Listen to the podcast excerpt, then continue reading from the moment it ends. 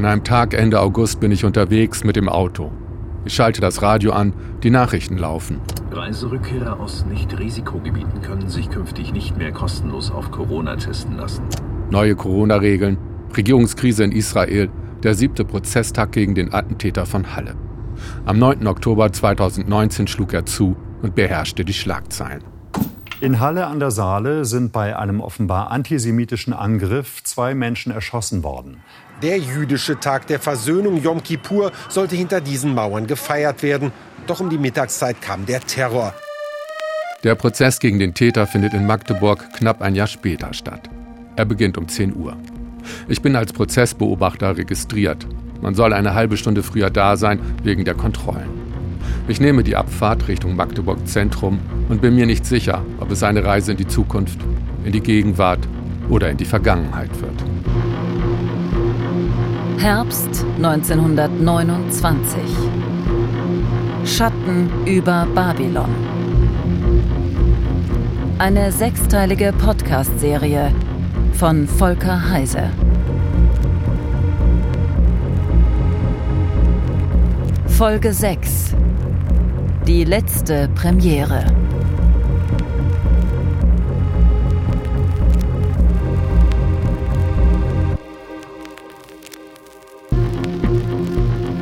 Am 30. November 1929 herrscht mildes Wetter in ganz Deutschland, unterbrochen von einzelnen Regenschauern. In Koblenz ziehen die französischen Truppen aus dem Rheinland ab. Zehn Jahre lang war es besetzt als Pfand für Reparationen, die Deutschland an die Alliierten nach dem Ersten Weltkrieg zahlen muss. Die Glocken läuten und der Oberpräsident der Rheinprovinz kabelt an Reichspräsident Hindenburg. Berichte gehorsamst, französische Flagge um 11.15 Uhr niedergeholt. Letzte Truppen rücken ab. Paul von Hindenburg war General der preußischen Armee, hat Soldaten in sinnlose Schlachten geschickt. Er trägt Mitschuld am Krieg und wurde danach trotzdem Reichspräsident. Er antwortet dem Rheinland: Ich gedenke in tiefer Dankbarkeit der treuen rheinischen Bevölkerung. Sie hat in elf Jahren fremder Besatzung schweres Schicksal erduldet, aber die Treue zum Vaterland erprobt. Der Abzug der Truppen ist Teil des Young-Plans, den man mit den Siegermächten verhandelt hat. Das rechte Lager macht Stimmung dagegen. Jede Reparationszahlung ist für sie eine Demütigung. Ein Volksentscheid soll den Plan vereiteln am letzten Sonntag vor Weihnachten. Aber die liberalen Blätter in Berlin geben ihm keine Chance mehr. Die Glocken am Rhein sind das Grabgeläut für den Volksentscheid. Zur gleichen Zeit werden die Dreharbeiten für den Blauen Engel in Potsdam-Babelsberg fortgesetzt. Der Film wird von Erich Pommer produziert, im Auftrag der Universum Film AG, kurz UFA. Er soll den deutschen Tonfilm international konkurrenzfähig machen. Dafür hat man den Hollywood-Regisseur Josef von Sternberg engagiert und den berühmtesten aller deutschen Schauspieler, Emil Jannings. Der blickt schon ins neue Jahr. Für 1930 hoffe ich, dass unser neuer Film Deutschland und im Ausland ein Beweis für deutsche Spitzenfilmkunst erbringen wird. Jannings ist im Jahr zuvor von Hollywood aussortiert worden. Er hat zwar als Stummfilmstar einen Oscar gewonnen, aber für den Tonfilm reicht sein Englisch nicht. Nun kommt wieder ein Angebot aus Hollywood, aber nicht für ihn, sondern für seine Filmpartnerin Marlene Dietrich. Sie erinnert sich. Während die Dreharbeiten noch in vollem Gang waren, brachte von Sternberg einen Amerikaner mit ins Atelier. Es war Mr. Schulberg, der Leiter der Paramount Studios. Er bot mir einen Vertrag in Hollywood an. Sternberg hat Muster aus dem Blauen Engel an seine alten Bosse in Hollywood verschickt. Die wollen sofort zugreifen. Sie sind nicht geizig. Sie hielt die Gage für absurd hoch. Ich zog meine Uhr mit dem Hinweis, sie habe fünf Minuten Zeit, um sich zu entscheiden. Sie riss mir die Uhr aus der Hand und warf sie weg. Marlene Dietrich zögert. Hollywood liegt nicht um die Ecke. Man kann nicht einfach mit dem Flugzeug hinfliegen. Man muss Züge und Schiffe nehmen. Die Reise dauert mindestens eine Woche.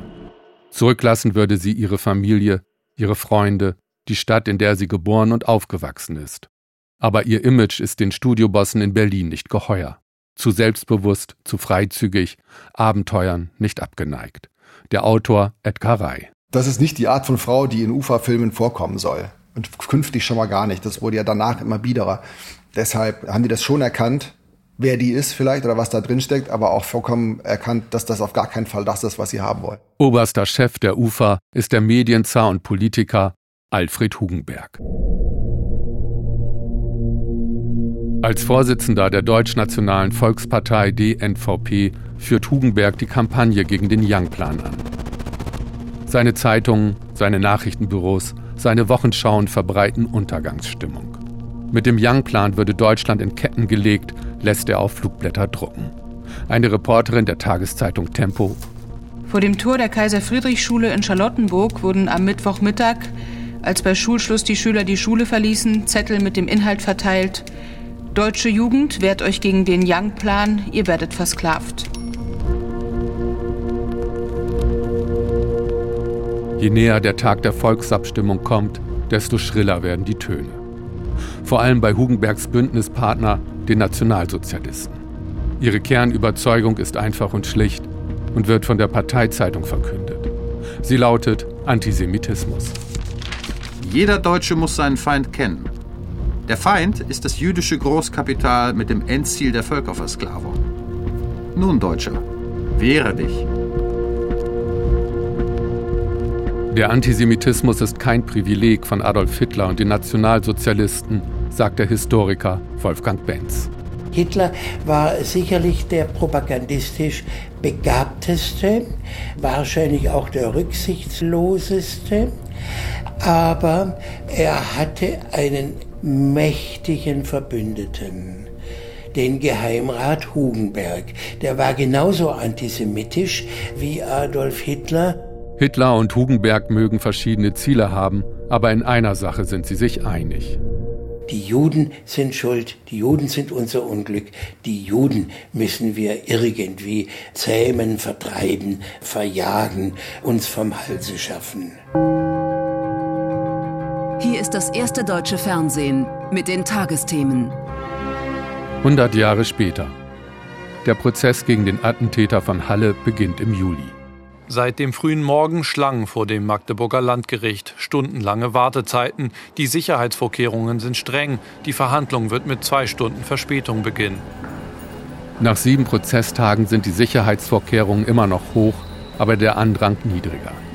Ich muss drei Kontrollen durchlaufen, werde durchsucht, dann stehe ich im Verhandlungssaal. Hinter einer Glaswand sitzt der Angeklagte, bewacht von vermummten Polizisten in Kampfmontur. Vor ihm stehen Fotografen und Kameraleute. So sei es jedes Mal, sagt Valentin Hacken, Sprecher von Halle gegen Rechts. Er verfolgt den Prozess. Der Angeklagte sitzt neben seinen zwei Pflichtverteidigern. Alle Kameras, das ganze Blitzlicht, das Geratter, die Leute fokussieren sich absolut auf den Angeklagten. Der Angeklagte heißt Stefan B. und ist 28 Jahre alt. Ein eher schmaler und kleiner Mann, blasses Gesicht, zurückgehendes Haar angeklagt des zweifachen Mordes und des versuchten Mordes in 68 Fällen. Einer dieser Fälle ist Max Privorotsky, der Vorsitzende der jüdischen Gemeinde in Halle. Er sah durch eine Überwachungskamera, wie der Angeklagte die Tür zur Synagoge zu durchbrechen versuchte, um ein Massaker anzurichten. Er hat geschossen auf unsere Eingangstür. Die Tür stand fest, also wurde nicht kaputt gemacht und das ist wirklich große Wunder, weil er hat geschossen von großem Gewehr.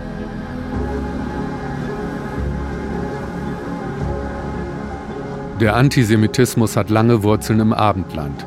Sie reichen 2000 Jahre zurück. Anfangs ging es um die Religion, später um die Rasse, immer wurden die Juden verfolgt, in ganz Europa.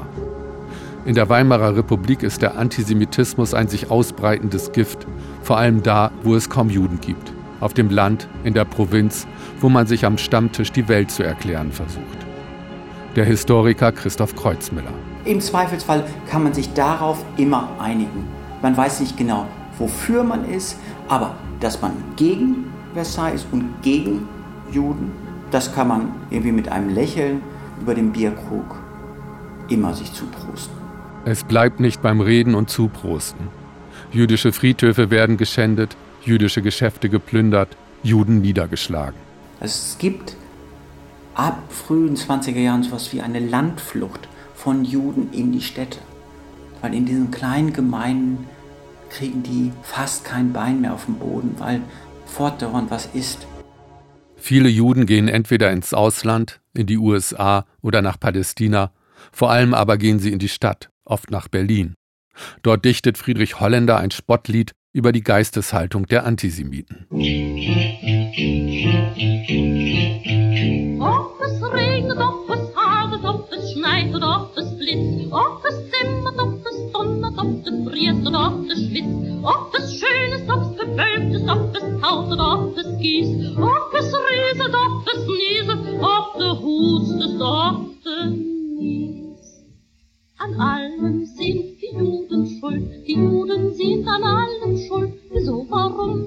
dran schuld? Kind, das verstehst nicht, sie sind dran schuld. Und sieh mich auch, sie sind dran schuld. Die Juden sind und sind und sind dran schuld. Und glaubst es nicht, sind sie dran schuld. An allem, allem sind die Juden schuld. Friedrich Holländer komponiert auch die Musik für den Blauen Engel und beobachtet die Dreharbeiten in Babelsberg. Er ist Jude, wie auch Erich Pommer, der Produzent des Films und viele andere Produzenten, Regisseure, Komponisten, Darstellerinnen und Darsteller der UFA. Sie alle arbeiten für Alfred Hugenberg. Es ist der gleiche Alfred Hugenberg, mit dem Adolf Hitler die Kampagne gegen den Young-Plan vorantreibt, gespickt mit antisemitischen Parolen. Jüdische Produzenten wie Erich Pommer sind schon länger bei der UFA, als Hugenberg ihr Besitzer ist. Der Filmhistoriker Rainer Rother über ihr Selbstverständnis. Sie verstehen sich nicht nur als die Elite der UFA, sondern sie verstehen sich auch als national gesinnte Deutsche. Deutschland ist ihre Heimat. Da können auch Antisemiten nichts dran ändern. Sie wehen sich sicher im Land der Hochkultur, Hugenberg hin, Hugenberg her. Der erwartet am 22. Dezember den Volksentscheid gegen den Young-Plan.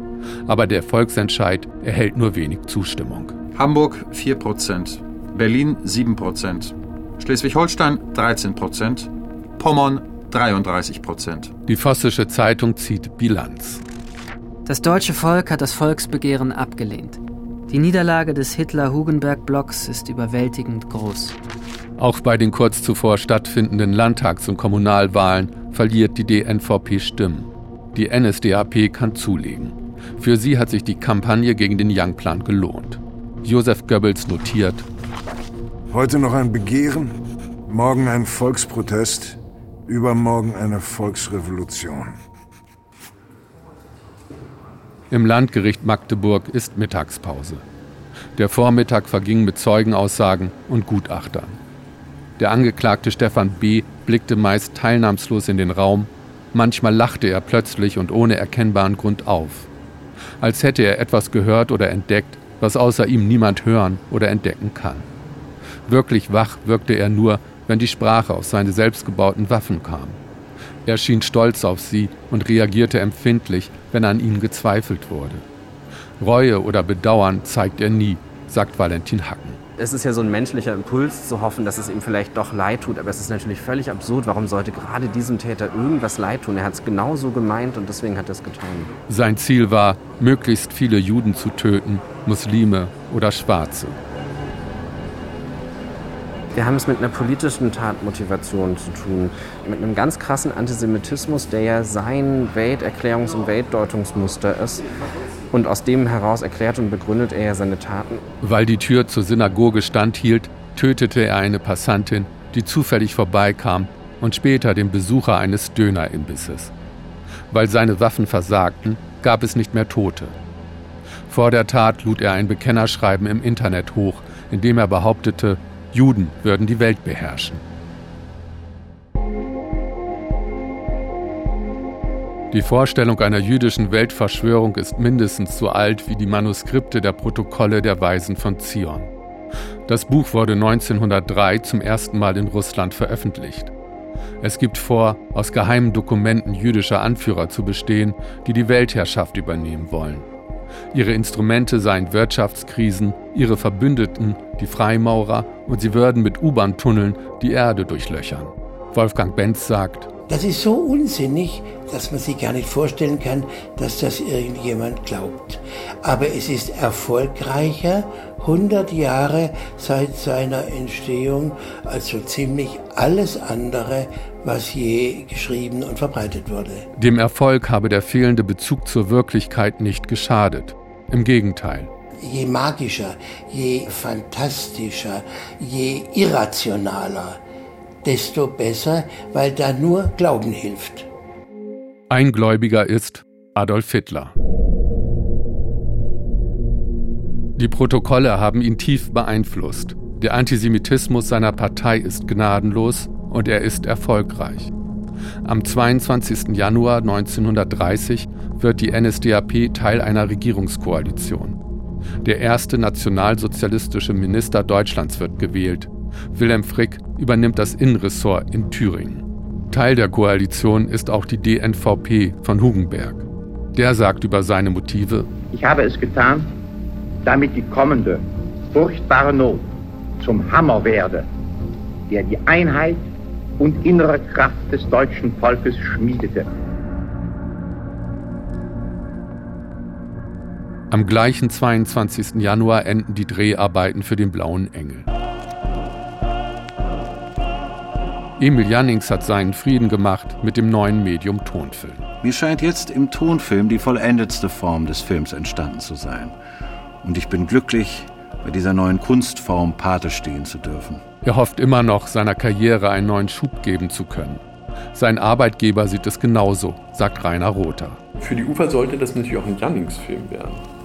Man sieht es auch in dem Plakat.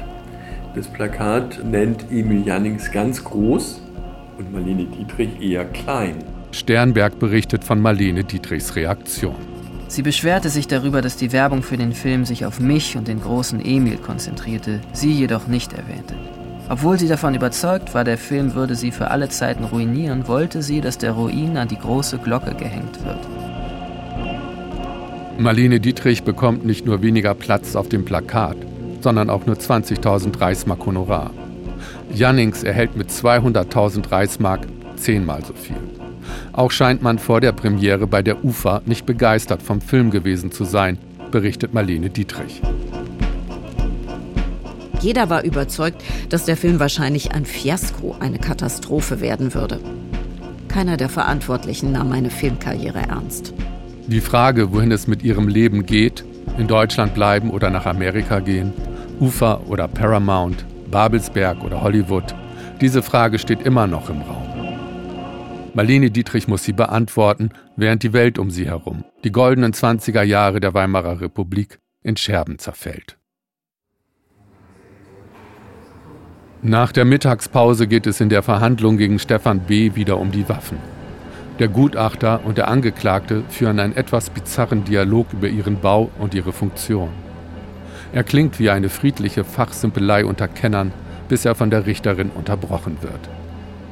Die Anleitung für den Bau der Waffen hat sich Stefan B. aus dem Internet heruntergeladen, genauso wie seine Weltanschauung. Wer auf der Suche nach Erleuchtung ist, geht heute nicht mehr in Bibliotheken oder die Bahnhofsbuchhandlung, sondern in das Internet. Dort kann man alles mit allem verbinden. Informationssplitter können zu einem riesigen, das Universum umfassenden Komplott zusammengebaut werden. Ist man einmal auf dem Trip, kommt man nicht mehr so schnell herunter. Wenn sich eine Theorie nicht beweisen lässt, muss es Gründe geben. Entweder die Theorie stimmt nicht oder die Beweise werden manipuliert. Wenn sie manipuliert werden, dann muss es jemanden geben, der sie manipuliert. Die Sozialpsychologin Pia Lamberti. Aus der Forschung gehen wir schon davon aus, dass wenn Menschen an Verschwörungen glauben, sie wieder das Gefühl haben, weniger Kontrolle zu haben. Also dieses Heilsversprechen des Verschwörungsglaubens eigentlich gar nicht erfüllt wird und sich dann immer mehr in so eine Abwärtsspirale bewegen und immer stärker in diesen Verschwörungsglauben versteifen. Je weniger sich die Verschwörung beweisen lässt, desto größer muss sie sein. Je weniger Menschen den Glauben teilen, desto größer ist die Mission, desto größer ist der Feind. Man konstruiert das absolut Böse. Also es ist nicht mehr ein schlechter Politiker, ein schlechter Arzt oder Korruptionsskandale, sondern das absolut Böse.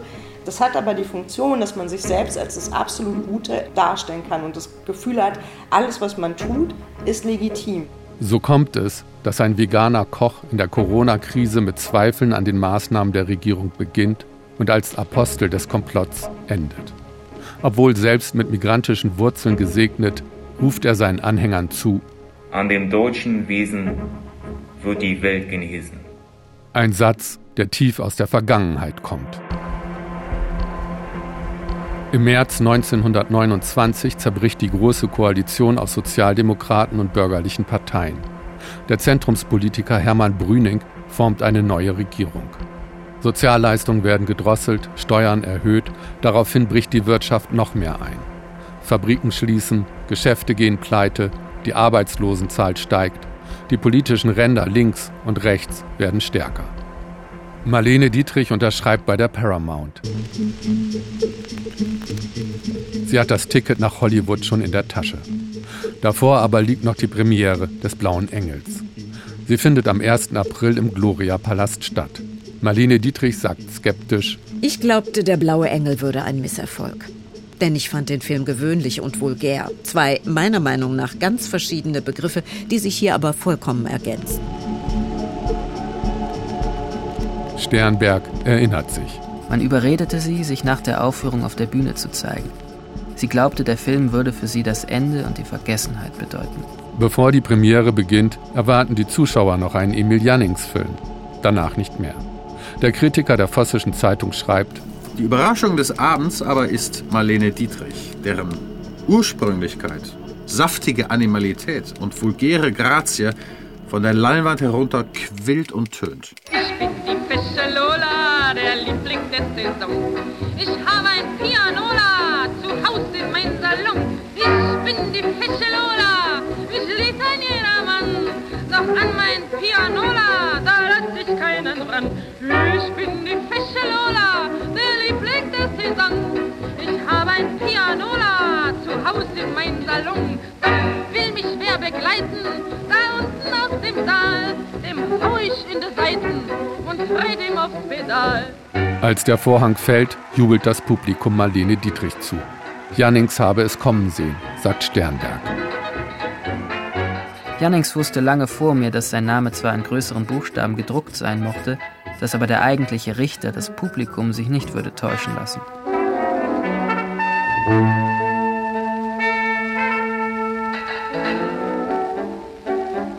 Ich bin die fesche Lola, der Liebling der Saison. Ich habe ein Pianola zu Hause in meinem Salon. Ich bin die fesche Lola, mich liebt ein jedermann. Doch an mein Pianola, da lass ich keinen ran. Marlene Dietrich könnte den Abend genießen, aber der Zug wartet. Noch in der gleichen Nacht bricht sie nach Hollywood auf. Der Abschied sei gut geplant gewesen, sagt Edgar Rey. Vor dem Kino habe ein Pritschenwagen gewartet. Sie steigt auf den Pritschenwagen, umringt von wirklich 1000 Leuten, die aus dem Kino kommen. 1200 haben, glaube ich, im Gloria Palast Platz gehabt. Die umringen den, sie fängt an zu singen und dieser Wagen setzt sich in Bewegung und ein Riesentross von Menschen zieht zum Hamburger Bahnhof, also heute Hauptbahnhof. Sie setzt sich in den Zug und fährt los, mitten in der Nacht. Am nächsten Tag schreibt die Vossische Zeitung. In einer Woche ist sie in Hollywood. Sie wird wiederkommen. Sie muss wiederkommen. Wiedersehen. Nach fünf Stunden Verhandlung ist der siebte Prozesstag gegen den Attentäter von Halle vorbei. Auf dem Weg nach draußen werde ich freundlich von den Justizbeamten verabschiedet. Tschüss. Vor dem Gericht stehen Demonstranten und halten Mahnwache. Einer von ihnen ist Felix Müller. Mit Gleichgesinnten will er dafür sorgen, dass wir in jedem Prozesstag hier eine kleine Kundgebung haben, bei der es gar nicht unbedingt darum geht, dass super viele Leute kommen, sondern um darauf aufmerksam zu machen, was hier los ist. Während wir reden, geht die Pforte zum Hof des Gerichtes auf. Die Polizisten werden nervös. Solange der Täter im Gebäude ist, wird es bewacht. Seine Tat hat Stefan B. live im Internet gestreamt. Er wollte ein weltweites Publikum auf Englisch. Felix hat sich den Prozess angesehen. Ich war am zweiten Tag im Gericht mit dabei. Da wurde tatsächlich morgens direkt das Video gezeigt von seiner Helmkamera. Und da ist mir auf jeden Fall sehr flau geworden im Magen. Ähm, ah. Okay, jetzt, Sorry, ich kann ja, das ja. auch gleich nochmal sagen. Ja, ja. Jetzt wird der, Naja, das ist ja. jetzt wird der weggefahren. Ja. Es ist ein schwer bewachter Transport, der das Landgericht verlässt. Felix und ich blicken ihm hinterher. Er sagt, Nach dem Video habe er schlecht geschlafen. Max Priborotsky hat den Attentäter durch die Überwachungskamera der Synagoge gesehen. Seine Bewegungen waren wie einem Computerspiel, also ähnlich. Also diese Action-Spiele, wo man äh, hin und her geht und schießt in allen Richtungen und äh, tötet nach links, dann nach rechts, dann nach vorne und dann nach hinten. Stefan B. hat sich nicht nur bewegt wie ein Avatar in einem Ballerspiel, er war auch so gekleidet und bewaffnet.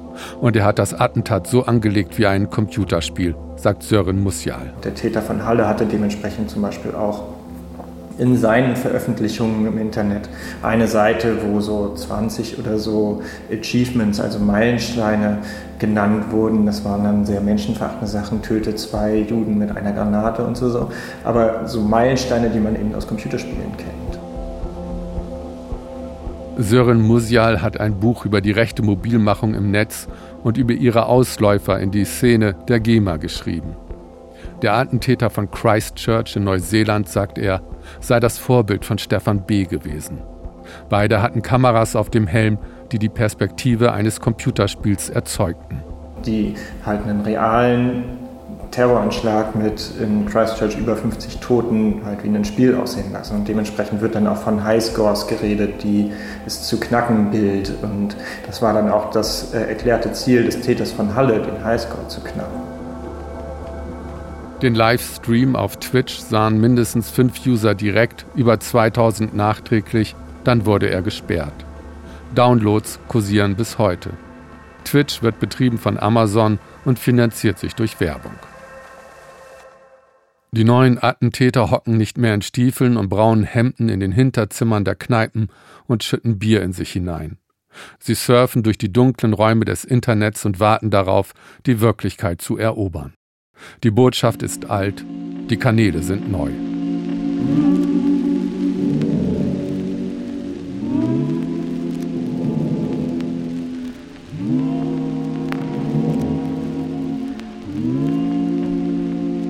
Am 2. April 1930 schifft sich Marlene Dietrich für die Überfahrt ein. Später wird sie über ihre Gedanken auf hoher See schreiben. Ich fuhr also nach Amerika im Vertrauen darauf, dass ich nach Deutschland zurückkehren konnte. Ich kämpfte um dies Recht. Ich konnte nicht wissen, dass eine gewaltige, unheilvolle Kraft alle meine Pläne zunichte machen würde.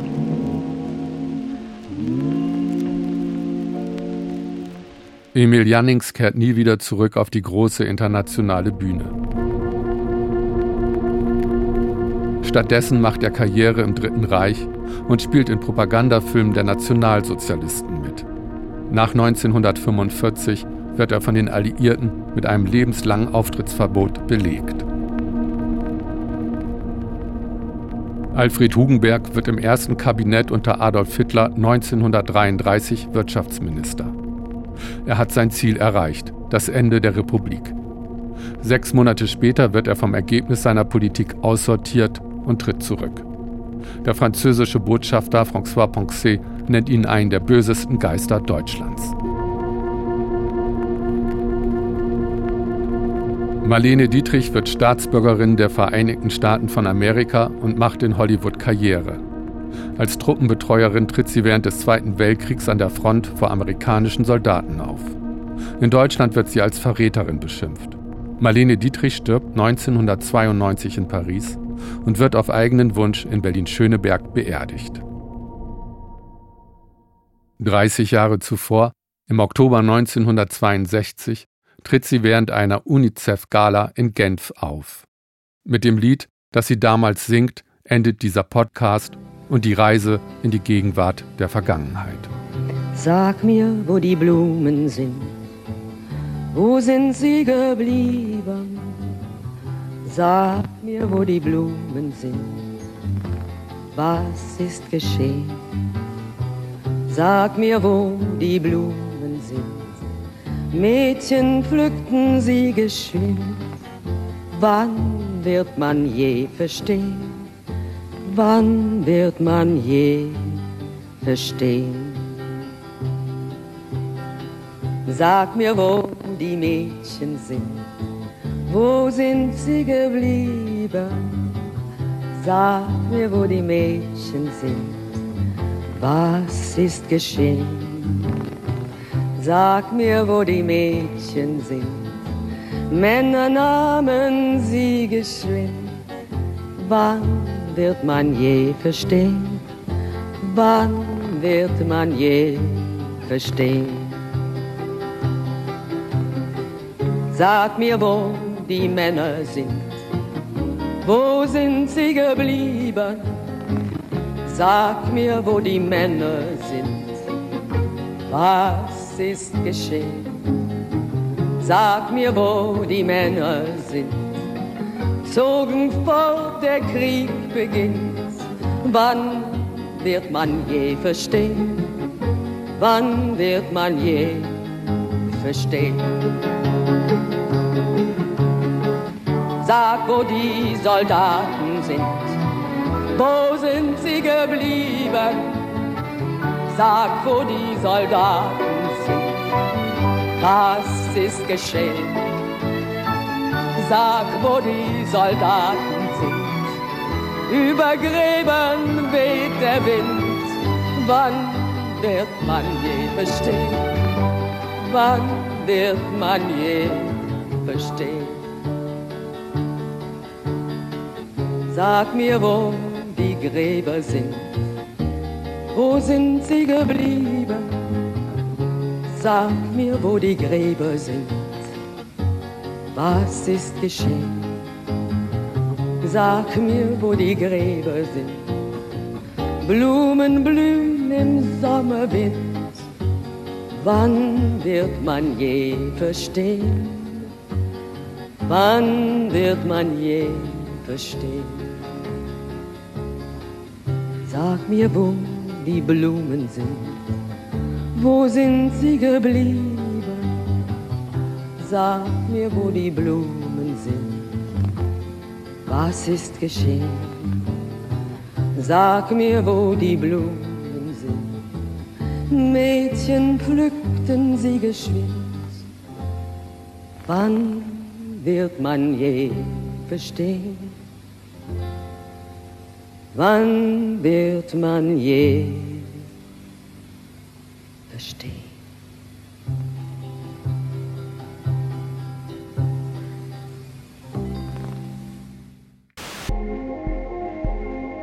Das war Herbst 1929. Schatten über Babylon. Idee und Buch Volker Heise. Sprecherinnen und Sprecher Benno Fürmann, Fritzi Haberland, Nina Gummich, Anton von Lucke, Godehard Giese, Sebastian Orzendowski, Michael Schenk, Camille Jung und Claudia Jakobshagen. Musik Thomas Fehlmann. Schnitt und Produktion Stefan Lindner. Recherche Lea Brinkschulte. Redaktion Diane Arapowitsch. Eine Produktion vom Rundfunk Berlin-Brandenburg, vom Westdeutschen Rundfunk und von Radio Bremen 2020.